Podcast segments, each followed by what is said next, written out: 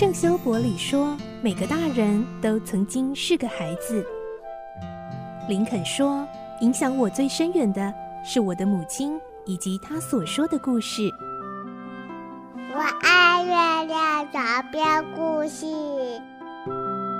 晚安，月亮床边故事。小青姐姐邀请每一位大孩子、小孩子一起听故事，不管多忙，也要和你一起听故事。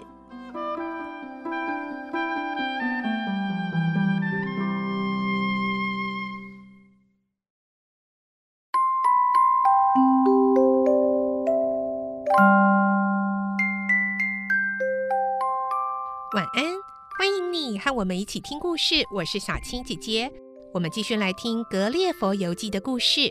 我们的内容取材自东方出版社《世界少年文学必读经典六十·格列佛游记》同名书籍。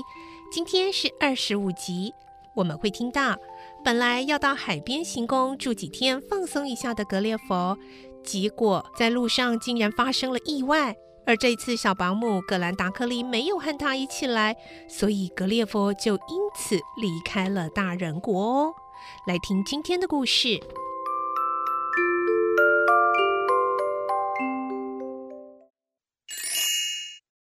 佛游记》二十五集：重见天日。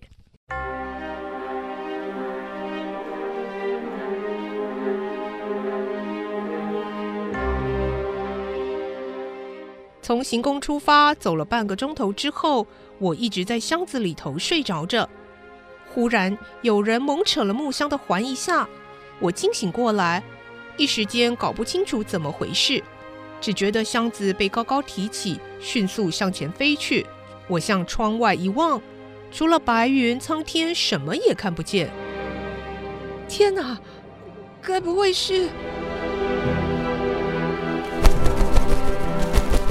这时，头顶传来另一种声响，像是翅膀拍击的声音。果然没错，正如我所料。唉，为什么我总是遇上倒霉事呢？老鹰啊！原来有只大老鹰用它的嘴喙衔住了箱子的铁环，准备把箱子砸在岩石上。天哪！哦。我该不会就这样死去吧？遥远的英国还有我的妻子小孩啊！翅膀的声音和激荡的声响越来越猛烈。哎，老鹰，有话好说嘛！哎，不对，不对，不对，你可千万别松嘴啊！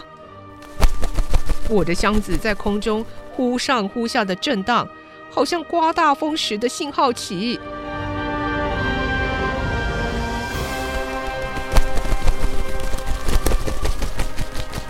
什么声音啊！一阵上下摆荡后，我听到动物搏击的声音。啊，老鹰被袭击了！突然，整个木箱垂直的往下落，耳边响起比尼加拉瓜大瀑布还要巨大的声响。随后，我陷入一片完全的黑暗中。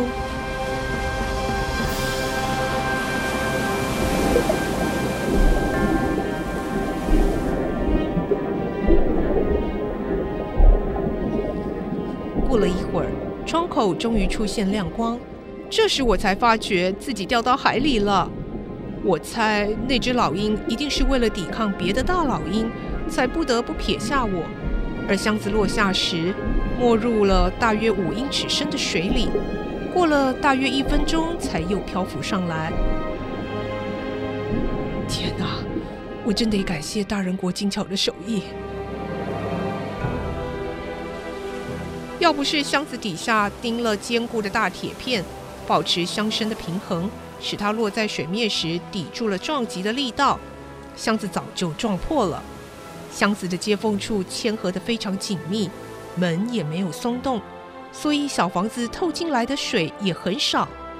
可是我感到快要闷死了，急忙打开窗子，好险窗外都装上了牢固的铁丝栅栏，原本是防备旅行中有什么意外。现在却因为这样保全了窗子的完整。小保姆，我亲爱的格兰达克利，我们不能在一起了。仅仅过了一个钟头，我竟然变得和他相隔这么远。我希望他不要太伤心，也希望仁慈的皇帝和皇后会原谅那位失职的仆人。哎，好了，嗯，不要哭哭啼啼了，未来还生死未卜呢。时间一分一秒过去，我哪里还敢有什么奢求？只能挨饿受冻了。足足过了四个钟头，周围依然没有动静。与其陷入这种残酷的等待，倒不如早早迎接末日来临算了。我正在失意埋怨之际，忽然听见头顶上的铁环传出一阵声音。会是谁呢？是我幻想有东西在海里拖着箱子走吗？不，是真的。海水涌起的浪花几乎淹过了窗顶，我连忙将窗户关紧。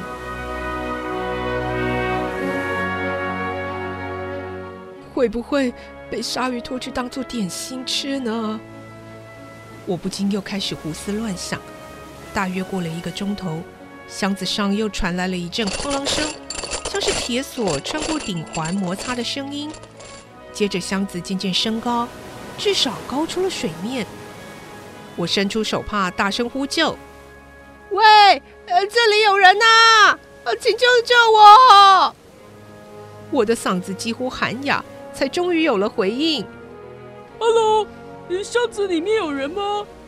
啊，是英文，这真是让我喜出望外。接着，我听见头上开始有脚步声，有人在窗口大声高喊：“Somebody inside，里面有人吗？快回答！”我激动的几乎要哭了。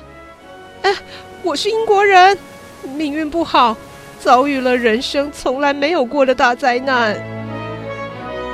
上面的人回答：“那么，这位命运不好的人。”你现在很安全，因为你藏身的箱子已经系在我们的船身了。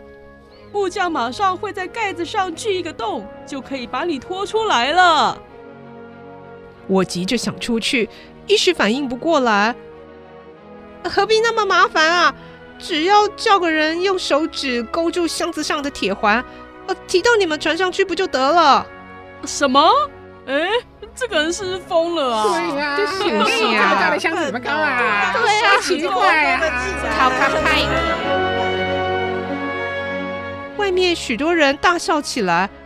对啊，我忘了，现在这些人都和我身材相当呢。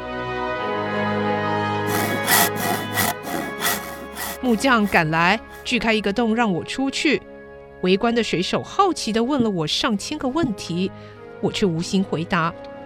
看到面前这么多的矮子，我有种莫名其妙的恍惚感。因为已经习惯大人国的庞然大物，所以把这些水手看成矮子。船长看见我魂不守舍的模样，让我吃了镇定剂，带我到他的床铺位上躺着休息一下。